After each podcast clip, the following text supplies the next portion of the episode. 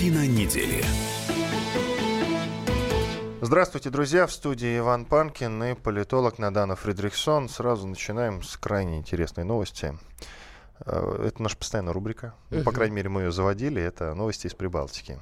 Латвия в очередной раз захлебывается, можно так сказать, в русофобских скандалах. Отличилась на этот раз э, Мара Кронталя, 40 лет проработавшая диктором новостей на государственном латвийском радио. Считается, что речь госпожи Кронтали э, в республике является эталоном правильного латышского. В свое время именно она озвучивала объявление в общественном транспорте Риги, например. Так вот, э, совсем недавно Это звучит она... гордо. Совсем недавно она сделала вот такое интересное заявление.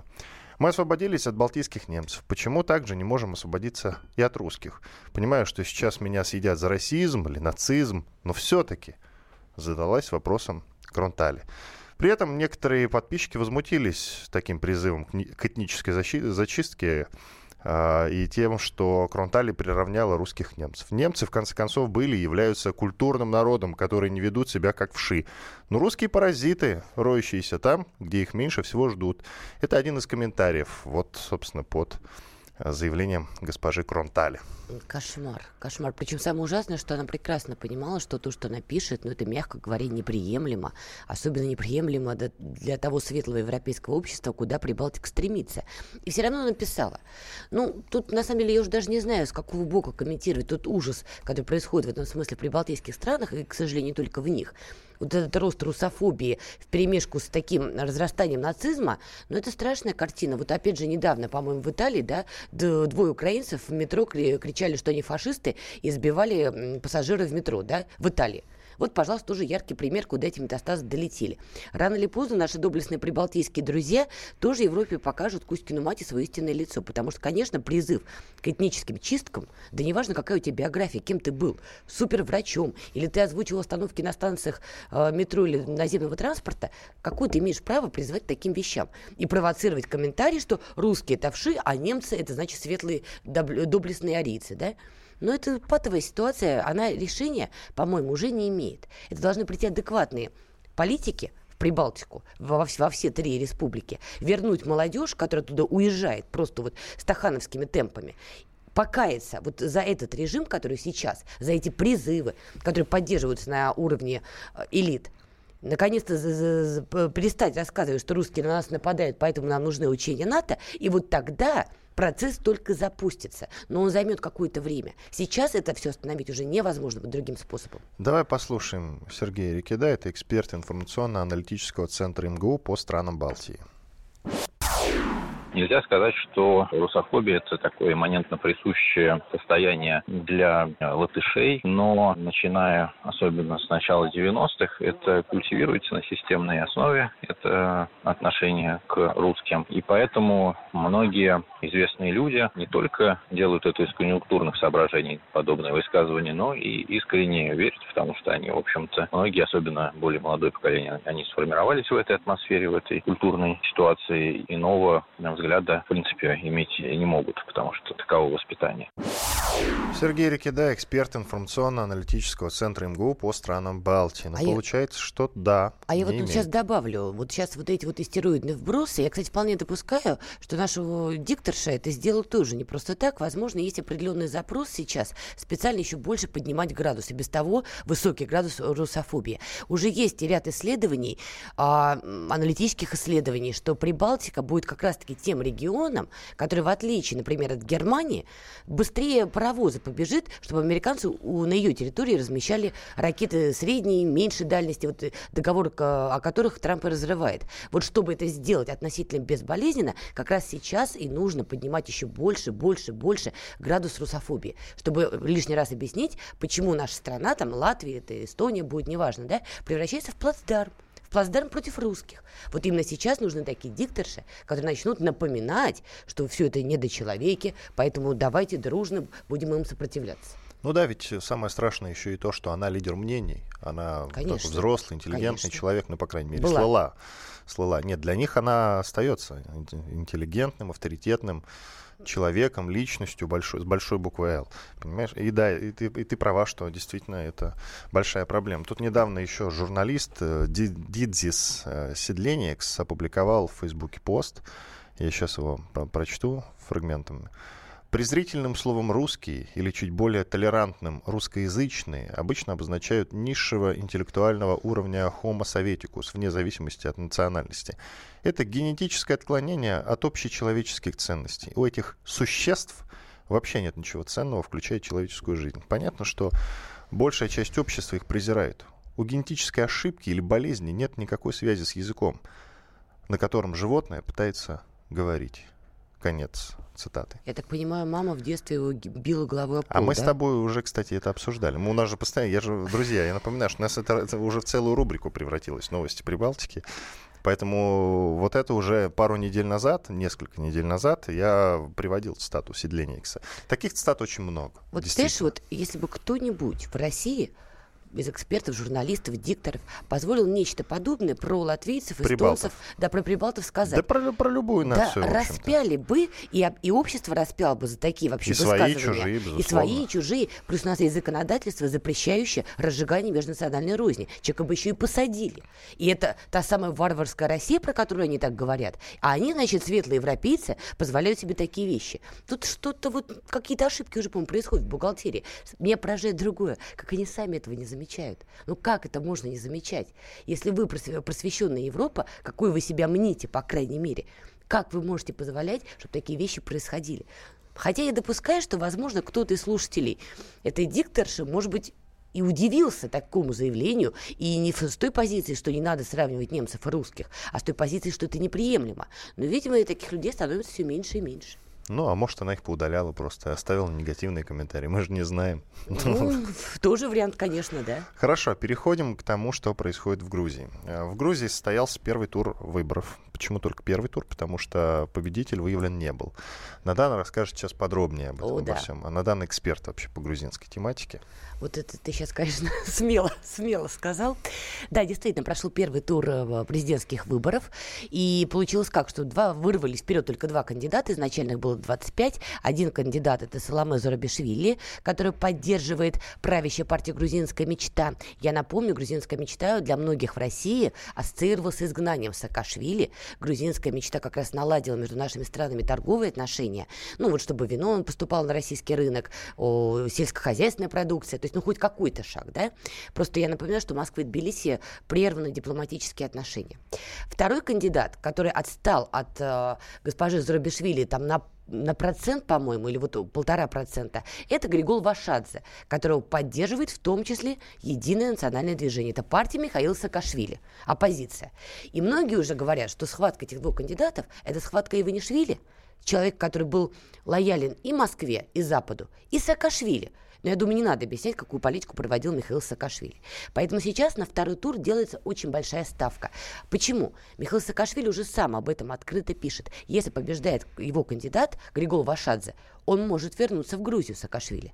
А мы прекрасно понимаем, как тогда и без того сложные отношения Москвы и Тбилиси могут ухудшиться, и вообще, что ситуация в регионе может резко обостриться, да, из-за приезда одного Саакашвили, да. Но Саакашвили это такая своеобразная фигура в данной истории. Если он возвращается, в Грузии могут начаться очень деструктивные социальные и политические процессы, которые рикошеты могут ударить в целом по региону. При том, что сейчас, в принципе, вокруг Грузии ну, такие интересные пляски. Мы помним мы визит Болтона по странам Южного Кавказа, в том числе в Грузии. Тут много таких нюансов, которые скапливаются. Поэтому если Саакашвили вернется, ситуация будет очень опасной и очень взрывоопасной. Но вот эти вот второй тур, он сейчас будет очень показателен. Пугает другое. Если, например, по итогам второго тура побеждает кандидат, которого поддерживает грузинская мечта, госпожа Зурабишвили, уже оппозиция заявила, мы людей на улице выведем. То есть все, они уже априори не верят, что кандидат, поддерживаемый грузинской мечтой, может победить во втором туре. То есть, если побеждает она, мы получаем людей на улице, и наши некоторые любимые эксперты будут ругаться словом на букву «М». Коротко, Майдан. почему ты считаешь, что Саакашвили вообще там, я не знаю, займет какое-то место при правительстве как-то? Мне а кажется, знаешь, что вот люди его не прелесть? пустят. Люди будут против именно Саакашвили. Правда? Тогда как так получилось, что Григол Вашадзе, который поддерживал партию Саакашвили, отстал от Зурабишвили на полтора процента? Как это получилось? Обсудим это. Обсудим это после небольшого перерыва. Иван Панкин и политолог Надана Фридрихсон в студии.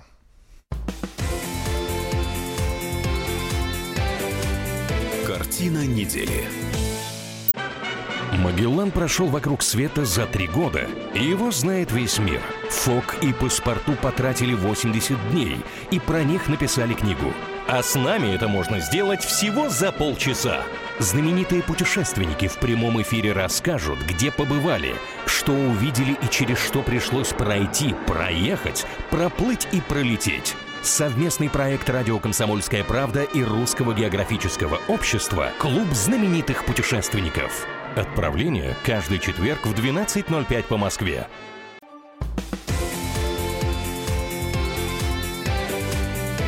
Картина недели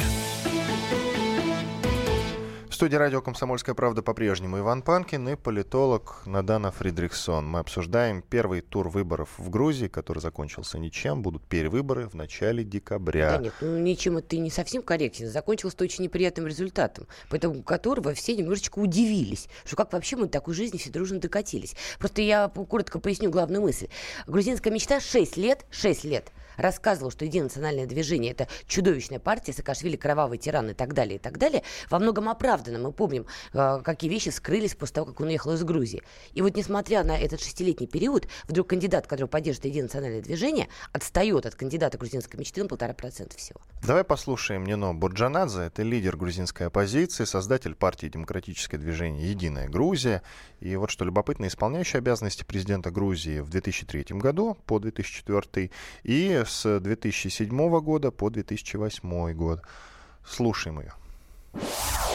Прогнозировать э, действия Саакашвили, конечно же, очень сложно. И то, что Саакашвили заочно выиграл эти выборы, в этом однозначно э, вина господина Иванишвили, который вместо того, чтобы э, восстановить справедливость после 2012 года, вместо того, чтобы отдать должное Саакашвили и его команде, он на самом деле боролся, например, против меня и против моей партии. Он с самого начала заявлял, что середина политического спектра должна исчезнуть. Это означало, что он оставлял национальное движение как пугало пугало. На самом деле это пугало уже оживилось и действительно создает серьезную проблему для дальнейшего развития грузинской политической жизни. Что касается российско-грузинских отношений, я думаю, что она сейчас не в лучшем состоянии, потому что факт остается фактом, что в Грузии очень сильна прозападная коалиция, и один факт того, что не было ни одного кандидата в президенты, который говорил бы об необходимости улучшения российско-грузинских отношений, это тоже говорит о той ненормальной политической политической среды, которые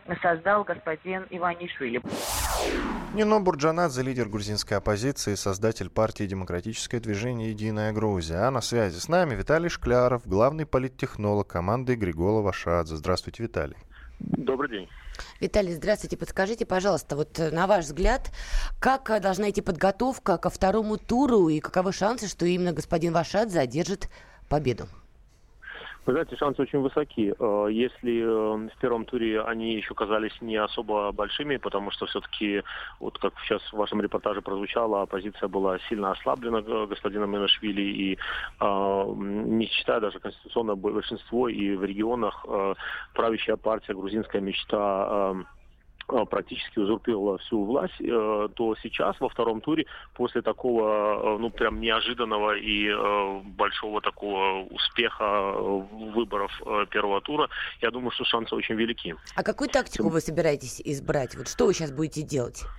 Вы знаете, особо тактика сильно коренным образом меняться не будет, да, безусловно, это э, донесение самого главного месседжа, это, это э, коалиционная, поскольку это, напомню, коалиция из 11 партий, но сейчас после первого выбора к этой коалиции примкнулись все оставшиеся оппозиционные силы, поэтому это единый такой фланг, который будет просто-напросто делать ту же работу, ту же эффективную работу, которую мы делали последние три месяца, вот э, следующие три недели. И в этом Виталий, смысле, я думаю, что... Я да. прошу прощения, имела в виду в плане работы с электоратом? То есть вы будете какие-то более агрессивные листовки раздавать, какая-то более агрессивная реклама, вы будете проводить какие-то митинги или вот как? На молодежь вы будете вы знаете, сейчас делать ставку? Вы знаете, инструментарий, в принципе, сильно не изменится. Вопрос э, не, не в агрессивности или степени накала. Здесь, здесь э, все, что нужно было сделать в нашу пользу, уже сделала правящая партия, а именно 6 лет ничего не делала. Поэтому, э, э, естественно, технологии решают, естественно, кандидат очень важен, но э, настрой людей, настрой Грузии уже не изменить. Поэтому я думаю, что здесь, здесь это уже просто вопрос времени. Виталий, если победит вот, кандидат, чьи интересы вы представляете, то каковы шансы, что Саакашвили вернется в Грузию? И самое главное, что он займет там какое-то место во власти? Вы знаете, это, конечно, один из э, ключевых вопросов. Шансы, я думаю, что и, ну, скажем так, 50 на 50, потому что все-таки э, этот, э, эти выборы – это не референдум доверия к Саакашвили, это прежде всего референдум доверия к правящей партии. И возврат, возврат Саакашвили зависит, естественно, от совершенно нормальных, там, я не знаю, или судебных, или других разбирательств с международными экспертами и так далее. То есть, насколько легитимны эти обвинения или нет, э, э, предстоит разбираться суду грузинскому, а не, условно говоря, там, президенту или не президенту. Я думаю, что э, время покажет. Спасибо большое. А можно еще вот так, да, такой пожалуйста. уточняющий вопрос? Я правильно понимаю, что если по итогам второго тура вдруг побеждает кандидат, которого поддерживает грузинская мечта, то, соответственно, вы начинаете акции протеста выводить людей? Я думаю, что э, начинаем мы их или нет, они начнутся однозначно, потому что, э, э ну, э, знаете, вот это просто витает в, в Грузии, в воздухе, вот этот настрой людей, это э, э усталость, это несогласие, вот этот, э, знаете, руки у людей опустились, и я думаю, что просто так они не дадут украсть у себя победу. Ну да, что, революция будет? Я не думаю, что революция. Ну, знаете, в этом смысле я говорю о, о революции демократии, потому что, э, еще раз, э, сам факт того, что состоялся второй выбор, как раз-таки говорит о хороших работающих институтах, э, несмотря на большое количество фальсификаций, и на, говорит о том настрое людей, которые, которые уже никуда не деть, ни технологиями, ничем. Поэтому э, э, я думаю, что люди, безусловно, выйдут на улицу, да, если у них попробуют украсть эту, эту. А если выборы будут честными, прозрачными, и правда в первом, во втором туре победит госпожа Зубашвили, ну, значит, э, так тому и быть. Но в этом очень большое сомнение. Вы сказали, упомянули про э, фальсификации. Они действительно были? Да, вы знаете, мы э, создали свою систему наблюдений, совершенно открытую для прессы, для всех, э, анонимную, э, такую, знаете, open source, что называется. И в течение дня голосования зафиксировали более двух тысяч различных в разной степени тяжести нарушений избирательного и, и процедур, и законодательства. Поэтому да, и это будут, безусловно, наверное, сотни административных, либо еще каких-то дел. То есть это, эта история еще не закончилась. Да, было много. Спасибо большое. Виталий Шкляров, главный политтехнолог команды Григола, э, Григола Вашадзе. Что любопытно, в профессиональной э, биографии господина Шклярова работа на компании Ангела Меркель, Берни Сандерса, американского кандидата и очень известного политика в США, Барака Обамы, экс-депутата Госдумы России Дмитрия Гудкова. Ну, например. Это вот среди прочего. Так что это просто, знаете, такая информация к размышлению. Да, то есть что касается... не просто человек, а действительно профессионал. Да. И а... вот он в том числе, видите, что говорит, что теоретически, если победа будет, ее украдут, и вот, вот через фальсификации победит кандидат, который поддержит грузинская мечта, то вот начнутся уличные волнения. Самое главное, он сказал, что, скорее всего, они начнутся действительно, потому что это ну, витает в воздухе. Конечно. Как, э, а я напоминаю, сто лет назад в воздухе витала революция. Даже а зачем сто лет уже. назад? На постсоветском пространстве первая так называемая цветная бескровная революция, я напоминаю, произошла именно в Грузии в 2003 году. И только потом на Украине первый Майдан. Грузия в этом смысле она открыла двери вот к этим процессам. Поэтому нет ничего удивительного, если этот потенциал опять в этой стране скопился. Тут вот еще такие пугающие моменты. Ходят слухи, но уже, понимаете, Грузия страна маленькая и очень быстрая тайна становится явным. Вот это и есть там такая особенность, да? Вот по итогам первого тура я склонна верить этим слухам. Иванишвили собрал свое окружение и сказал, что если они не организуют победу Зарубишвили, они окажутся вообще на политической свалке. При этом сама госпожа Зарубишвили осталась очень недовольна первым туром и под, сказала, что грузинская мечта плохо подготовила к, к, кампанию и шантажирует тем, что снимет свою кандидатуру. Я к чему веду, что в грузинской мечте действительно все не слава богу. Там раздрай и шатание. И действительно есть большой риск, что победит именно Григол Вашадзе. А тут еще такой важный момент один есть. Если, если отходить от внутренних э, проблем в Грузии, скажем так, к внешним, к российско-грузинским отношениям, то вполне очевидно, что при, э, при Григуле Вашадзе даже тут малый диалог, который есть сейчас, он точно не состоится. Да, Грузия, э, там сейчас глава все-таки премьер-министр. Президент в этом смысле, он ограничен в своих полномочиях. Тем не менее, понимаете, есть де юра, есть де-факто. Все равно это будет довольно символичный такой момент. Это раз. И второй момент, мне кажется, что вот такой краеугольный камень, самый главный вопрос последних дней, если побеждает такой кандидат, как Григол Вашадзе, Шадзе, если националы снова набирают силу в Грузии, а это будет именно это означать, то вопрос, например, размещения американских ракет на этой территории уже будет стоять не так м, спорно. Скорее, это уже будет положительный ответ. И вообще ситуация сильно изменится. И вот это меня очень пугает. Тут еще вот что интересно. Болтон сразу после визита в Москву отправился отправился по странам Южного Кавказа. Баку, Ереван, Тбилиси, если мне память не изменяет, такая да, цепочка была. Вот. Э, он очень много интересного наговорил в Армении, об этом чуть позже, а сейчас о том, э, о, о итогах его визита в Грузию именно. Что ты можешь сказать? Ну вот, кстати, разные эксперты по-разному Болтон, оценивают. кстати, давай напомним, Болтон советник президента США по национальной, национальной безопасности. безопасности да. Также известный ястреб, и не секрет, что путешествовал по Южному Кавказу, в том числе разговаривая по поводу Ирана, который надо сдерживать, ну это к вопросу Азербайджана и Армения, хотя, по слухам, и в Грузии эта тема обсуждалась. Ну и, конечно, что если американцы выходят из договора по ракетам средней и меньшей дальности, ну, понятно, что один из вопросов, который мог обсуждать, это место размещения возможных этих ракет. Договора-то смысле... нет, поэтому сейчас в Грузии можно поставить все, что угодно. А, не совсем так, понимаешь, в чем все дело? Если бы было все так просто, уже давно бы что-нибудь поставили. Нет. нет тут ну, как... Договор действовал, так или ну, иначе. Ну, можно было чем-то другое поставить, понимаешь? Там, одного солдата НАТО, например, понимаешь, в каске с ружьем. Можно же было поставить? Можно. Но не поставили. На то были причины, потому что Москва четко говорила, что только попробуйте. Ну, в общем-то, ответ будет очевиден, понятен и довольно быстрый. А, быстрый. Ну, тут еще важный момент, что тут идет действительно Надана, такая игра. Надана, и мы продолжим, наверное, после короткой после рекламы. После короткой рекламы. Четыре минуты рекламы и новости. Иван Панкин, Надана Фредериксон в студии. Картина недели. The time for empty talk is over. We will make America great again. Это все мы слышали. А что на самом деле происходит в США? Реальные новости, курьезы и события, которые нигде, кроме Штатов, случиться не могут. Как они там за океаном вообще живут? Разбираемся в программе «Не валяй дурака Америка» с Марией Берг и Александром Малькевичем. Слушайте и звоните по понедельникам с 12 часов по московскому времени.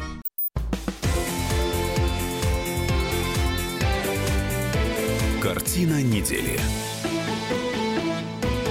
Иван Панкин и Надана Фридрихсон, известный российский политолог в студии радио «Комсомольская правда». По-прежнему мы продолжаем, а говорили мы про визит Болтона по странам Южного Кавказа. Болтон, я напомню, это советник президента США по национальной безопасности. И вот он после Москвы отправился, значит, в рейд Баку, Ереван, Нефтура, Тбилиси, да. что называется. Мы про Грузию говорили. Сейчас перейдем к Армении. Про... А, про Грузию единственное, что я хотела просто договорить, что, скорее всего, на переговорах, да, поднималась также иранская тема, и только это не было публично озвучено, но многие сошлись на том, что все-таки этот вопрос действительно поднимался.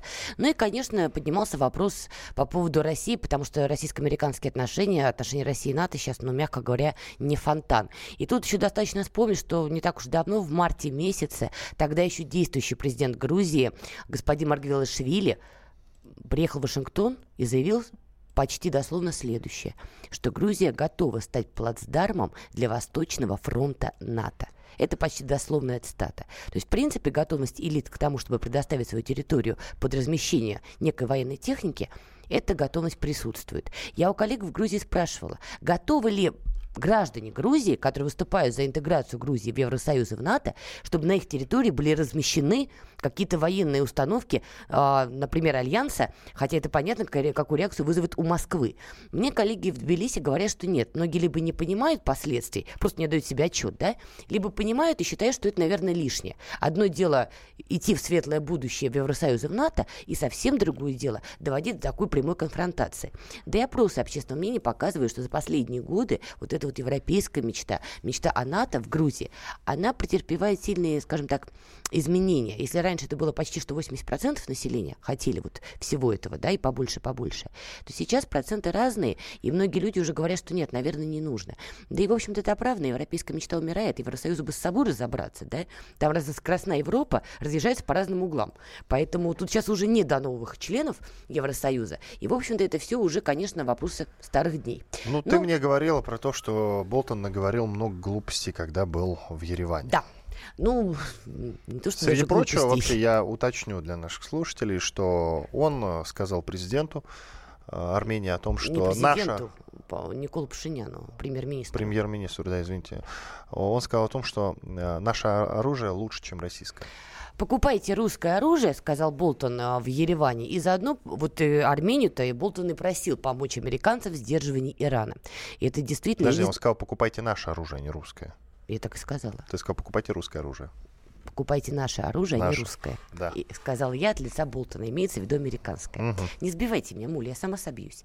Так вот, и по, помимо прочего, он, значит, попросил, чтобы Армения помогла в сдерживании Ирана. Вот я, правда, не понимаю, кем надо быть, чтобы приезжать в Армению и такое предлагать. Это надо быть либо глупым человеком, либо неподготовленным человеком, либо слоном в посудной лавке. Либо homo soviticus. Вот да, либо homo soviticus, как сказал Иван Панкин. Потому что, правда, не понимать реалии Армении настолько, но это, честно говоря, стыдно. Если ты куда-то приезжаешь, ты должен понимать, где ты, с кем ты, соответственно, должен понимать, кому что ты предлагаешь. Я напоминаю, что Армения не может вообще в принципе согласиться на идею Соединенных Штатов, а, значит, нападать на Иран или как-то его сдерживать. Армения, которая находится в регионе почти что в изоляции из-за проблем с турецкой стороной, из-за проблем с азербайджанской стороной, Иран для Армении в этом смысле это коридор, это выход из этой изоляции. Это хоть какая-то дорога, что называется, в жизнь. Поэтому как можно предлагать Армении помогите нам сдерживать Иран. Что касается оружия, ну это кем надо быть, да? В Армении находится российская военная база в Гюмри.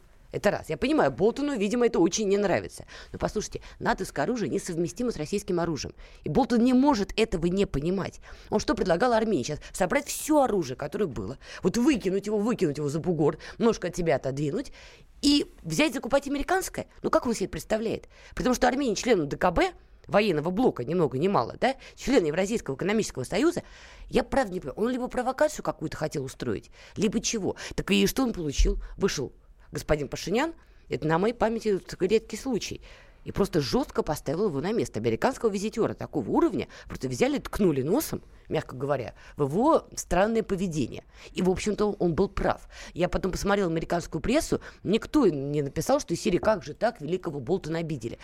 Американская пресса писала, что как он умудрился таких дров наломать. Это полная глупость. И, в общем-то, так и есть. Поэтому я не понимаю, то ли это как-то, не знаю, он не подготовился, то ли он специально хотел. Вот это, вот это для меня непонятно. В Евросоюзе прокомментировали санкции России против Украины и назвали их необоснованными. Действительно. Необоснованными. Действительно. Куда же Георгий вы... Бофт интересную фразу сказал, что известный политолог, он, среди прочего, и у нас в эфире работает. Так вот, Георгий Бофт сказал, что, э, вы знаете, э, не то чтобы необоснованные, но просто мы еще и тянули долго с этим. Надо было в 2014 году их вводить. Многие так мы считали. долго запрягали. Мы долго пытались договориться, давай тоже называть вещи своими именами, и у нас были основания пытаться договориться, потому что тот же Петр Алексеевич Порошенко, когда он только избирался на пост президента Украины, мы все помним, как он себя называл? Я президент мира. Петр Порошенко обещал, что если он станет главой, станет во главе Украины, что вот эта кровавая бойня, она будет остановлена. То, что он потом повел себя по-другому, ну, вот история уже расставила все по своим местам. Но была все-таки надежда на договороспособность украинской стороны. Россия всегда говорила и продолжает до сих пор говорить, что Украина нам не чужое государство, что украинский народ нам не враг. Я не буду там напоминать там вот пафосные формулировки, братский народ, не братский народ, бог с ним, не чужой народ. Поэтому не удивительно, удивительно, что мы до последнего, правда, пытались как-то договориться, ослабить ситуацию. На нас накладывали санкции, да? Мы продолжали пытаться работать в переговорном поле. Минск, который Киев нарушает. Мы пытались договориться с нормандской четверкой, которая закрывала глаза. Ну да, терпение кончилось, все. Вот теперь терпение кончилось. Потому что, извини меня, ситуация вокруг России, она усугубляется. Уже не только Украина, понимаешь, на наших рубежах полыхает. Там идет гражданская война все-таки, гражданская. Но она полыхает у наших границ. Так, понимаешь, тут еще, опять же, выход из договора американцев, попытки разместить в Европе непонятно что. Ситуация слишком усугубилась. Поэтому, конечно, сейчас нам пришло время заканчивать эту мягкую дипломатию, переходить к жестким ответным решениям. И мы перешли. Я не понимаю другого. В Европе-то зачем вот это вот все, все сейчас устраивать? Они больше всех переживают за Украину, что ли, я не понимаю. Тогда почему они ничего не сделали для того, чтобы остановить гражданскую войну, которая там полыхает?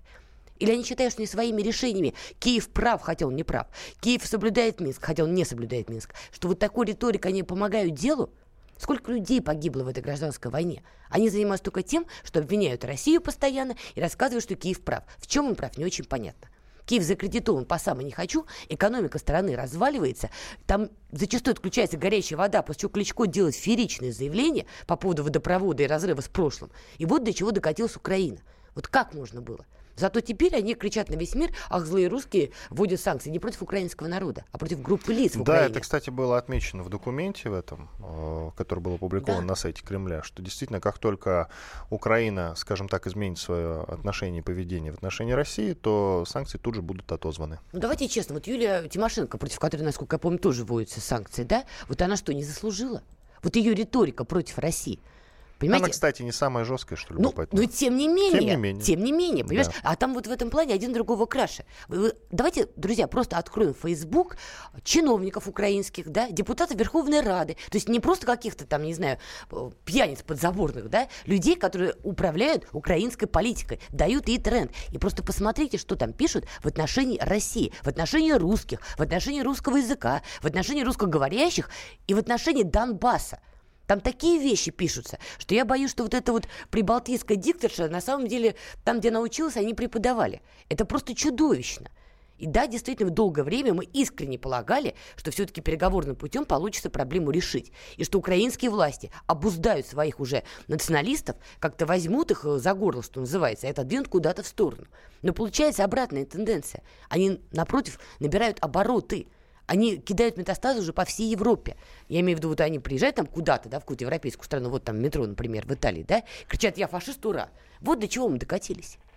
Ну вот, кстати, я подытожу. Ты сказала, какие заявления делают время от времени украинские политики разного толка. Mm. Так вот, э, в эфире телеканала «Прямой» э, одиозный депутат Верховной Рады э, майданчик Олег Барна заявил следующее.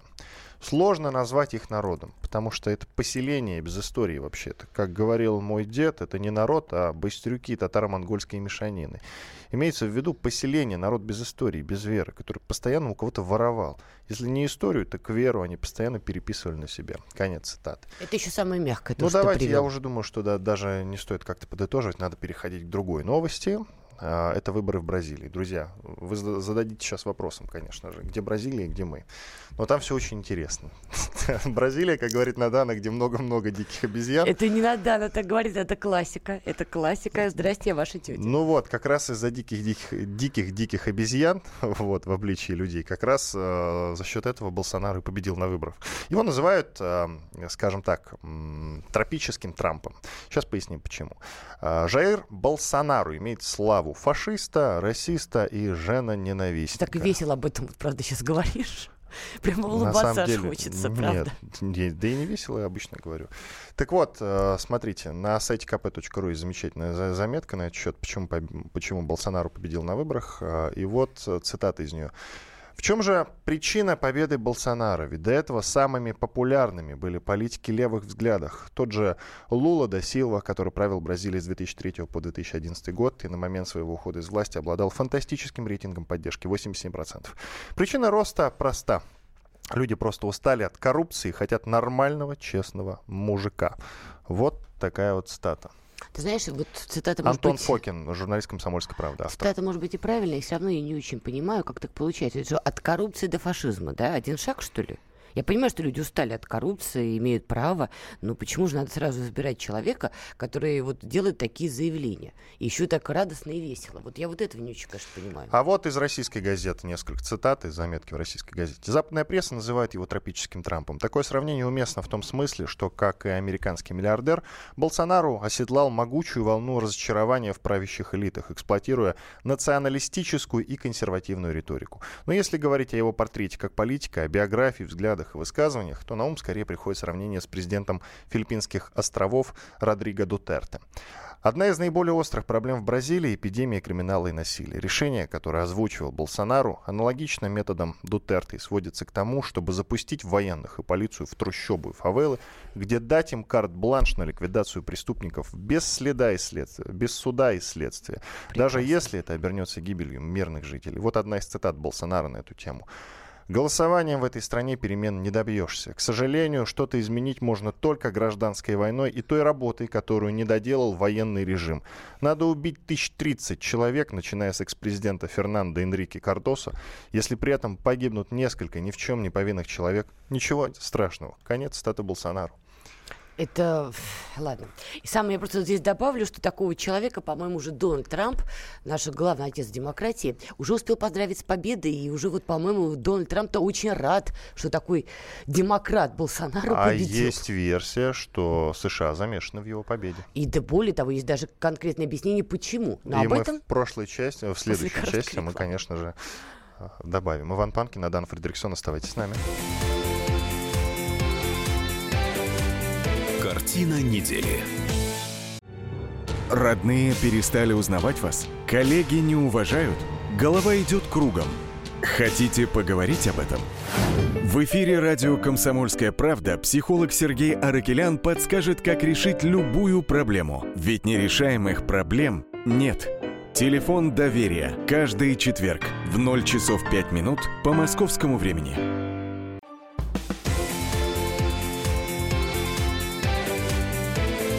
Картина недели. Иван Панкин и Наданов Фридрихсон, известный российский политолог. Мы продолжаем. Тут меня Наданов в перерыве поправил, якобы я неправильно выразился. Но выходит, что действительно неправильно выразился, когда сказал, что в Бразилии, цитата, там, где живет много-много диких обезьян. Это я не про людей сказал, я сказал про жителей э, фавел и трущоб, в которых э, новый президент Жаир Болсонару, который имеет славу фашиста, расиста и женоненавистника, и только что победил на выборах президента страны, собирается направить военных. Вот я, собственно, про этих... Э, ну, про бандитов то Про есть, бандитов да? я говорил, да. Ну хорошо, ладно. А я ты... нацию не оскорблял, нет. Ну все, хорошо. Я Но... очень любил в детстве бразильские сериалы, чтобы ты понимала. Вот и славно разобрались. Про тропиканку и прочее. Серьезно. Давай на этом остановимся. А, то... а что в этом такого? Хорошие же сериалы делали. А то, боюсь, деле. опять придется за что-нибудь извиняться. Все, давай остановимся на этом. Ну, а, то есть те люди, которые не считают хорошим сериалом, да, будут меня обвинять в том, что, ну, короче, понятно. Сейчас же можно как угодно оскорблить э, чувства любых людей абсолютно. Уже нет. После и победы Болсонару уже ничего не оскорбишь. Понимаешь, фашисты приходят к власти, уже, да, все оскорбляться уже смысла просто не имеет. Понимаешь? Одни, понимаешь, зигуют на Украине, вторые зигуют в Прибалтике, а теперь, значит, в Бразилии приходит к власти откровенный фашизм. Э, фашист, который, по сути, даже не скрывает этого. И более того, судя по всему, всем этим делом гордится. А можно я подборочку самых ярких высказываний Давай. Болсонару приведу? Давай. Итак, первое. Пусть мой сын лучше погибнет в автокатастрофе, чем я увижу его встречающимся с парнем. Это о гомосексуализме. Э, следующее. Я за пытки, и люди вокруг тоже. О борьбе с преступностью. Далее. Ты настолько страшная, что я бы тебя даже не изнасиловал. В адрес женщины-депутата. Я думал, своему отражению это говорил, господи. Далее. Я никогда не видел, чтобы кто-то, казненный на электрическом стуле, снова убил кого-то. О смертной казни. Далее. Я за диктатуру. Мы никогда не решим серьезных национальных проблем с этой безответственной демократией. Ну, на самом деле, вот то, что сейчас происходит и в Бразилии, и вообще даже по периметру России, я имею в виду в том числе Европейский Союз, где тоже правые силы все больше и больше набирают популярность. Пока, правда, не с такой жесткой риторикой, но что-то вот около этого, да? Просто на такой европейский толерантный лад. Вообще это все неудивительно. Ты правильно сказал, в Бразилии действительно вот победа Болсонару, она была обусловлена затяжным, тяжелейшим экономическим кризисом, который там действительно был. И люди действительно, может быть, ты прав, устали от некого произвола, устали от того, что грабят, устали, что безработица, безработица и так далее, и так далее, и так Проблема далее. это не решается. Да, и что проблема не решается. Ты знаешь, как вот у нас иногда в народе, да, Сталина на них нет. Что имеется в виду? Что устают от каких-то вещей и чтобы нашелся человек, который наказал виноватых. То есть это запрос на справедливость. Так получилось, что в Бразилии этот, на этот запрос ответил такой человек, как Болсонару. Да, в Европе на такие запросы, что восстановить справедливость, отвечают такие партии, например, как «Альтернатива для Германии», да, которая тоже кричит «беженцы вон», э, немцы самый главный и народ. Которая сейчас набирает популярность в Германии. Ты знаешь, я тут вчера стала... Внезапно и очень серьезно. Да, я тут вчера решила посмотреть э, на связь вот настро... таких настроений, чтобы общество их поддерживало, и на экономику. Ты знаешь, что я поняла?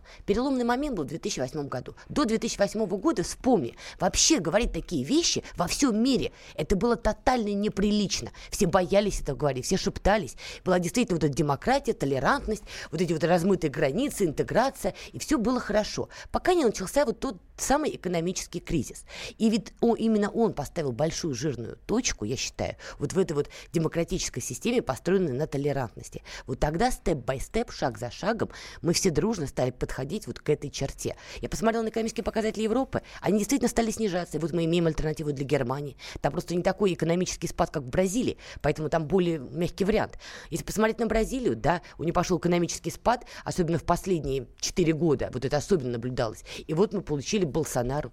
То же самое Франция. Это, в принципе, вот, да, господи, если мы вспомним даже историю, приход Адольфа Гитлера в свое время к власти, даже Ремарк на страницах трех товарищей объяснял тем, что тотальная экономическая была проблема. Общество было настолько в себе неуверено, общество настолько понимало, что нету будущего, беспросветная просто история, что в итоге такой монстр, как Адольф Гитлер, смог очаровать целую нацию. В этом смысле история повторяется. Мы все время приходим к одному и тому же. Потому что вот эта конструкция демократии, построенная на толерантности, она более сложная, она более хрупкая. Очень трудно воспитывать общество к терпимости. Но очень легко в обществе пробудить самое злое, самое нетерпимое. Это делается вот так, с полпинка. Поэтому в Америке приходит Трамп. Ты вспомни его заявление для толерантной демократичной Америки, что мусульмане вон, мусульмане плохие, я запрещен въезд. Для Америки это был просто шок такое слышать от кандидата на пост президента.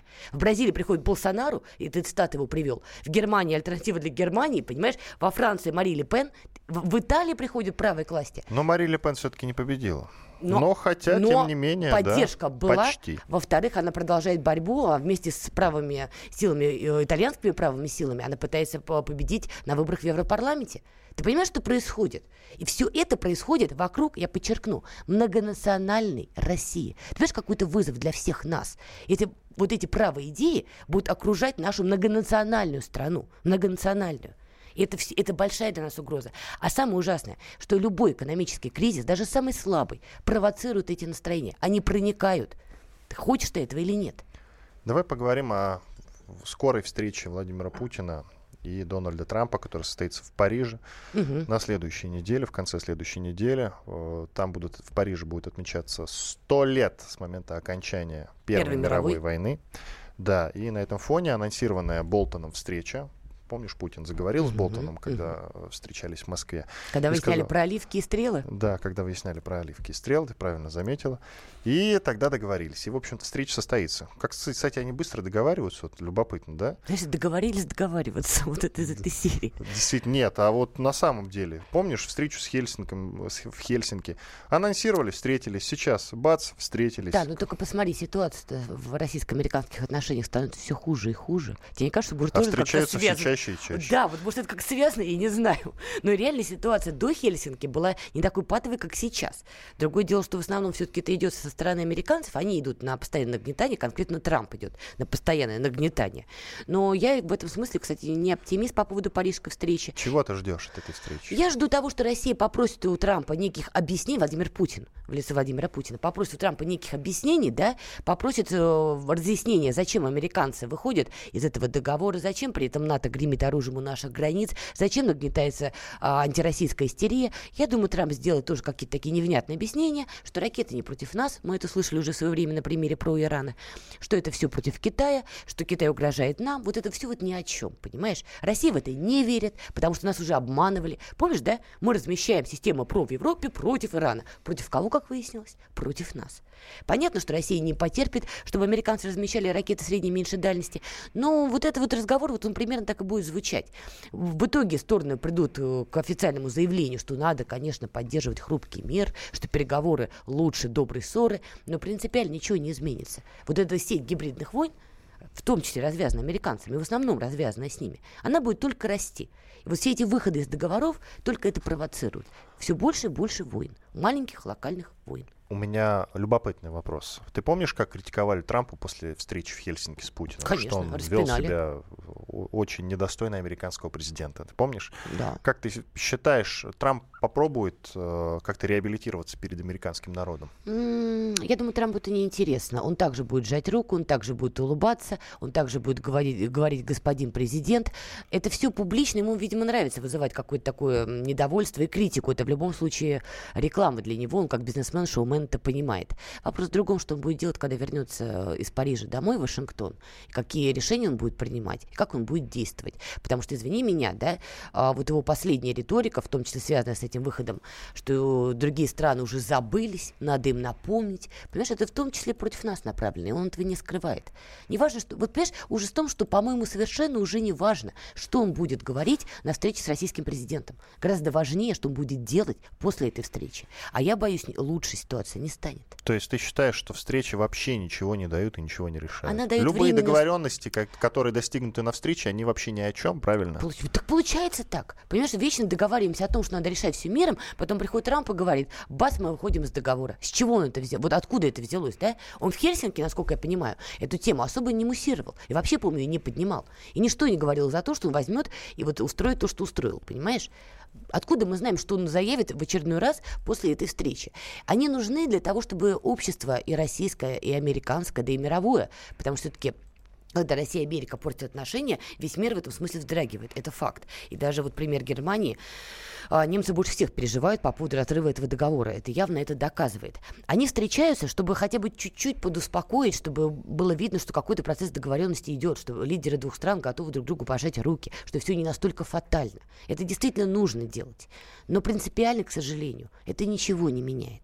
Так уж сложилось сейчас исторический виток, что американцы будут поджигать гибридные войны, будут, им это жизненно необходимо. Мы будем бегать за ними, их тушить, где-то будем отвечать. Это вынужденная реальность, и она такая сейчас. И она не изменится в ближайшие лет 20. Это такой исторический вихрь, историческая стихия. Но выходит, они этим самым хотят просто вымотать Россию. Такая тактика. Да нет, они это делают скорее для того, чтобы обосновать свои какие-то системные ошибки, которые у них есть. Вот это вот э, то, что мы с тобой говорили сейчас, да, появление правых, вот эта Америка, которая пытается везде все поджечь, это вот новая реальность, которая будет. Не будет больше демократии, не будет человеколюбия, будет именно вот это. И будет Россия, которая будет где-то пытаться договариваться, где-то кричать «Окститесь, что же вы творите?» Потом мы перестанем это делать, потому что этот маховик будет набирать такие обороты, что будет бесполезно орать. Потому что вокруг будут одни правые. И будет та самая реальность, с которой нам придется работать, а именно противостоять этой реальности, противостоять нашим антагонистам в жесткой форме. Это наше будущее. До свидания, Иван Панкин, Надана Фредериксон. Картина недели. Бутылка «Шато Марго» 1787 года. 225 тысяч долларов. «Феррари 250 Теста Росса» 1957 год. 12 миллионов долларов. Картина Ван Гога «Портрет доктора Гаше» 1890 год. 80 миллионов долларов. Есть вещи, которые со временем становятся ценнее. Но информацию лучше получать оперативно. Слушайте темы дня по будням на радио «Комсомольская правда».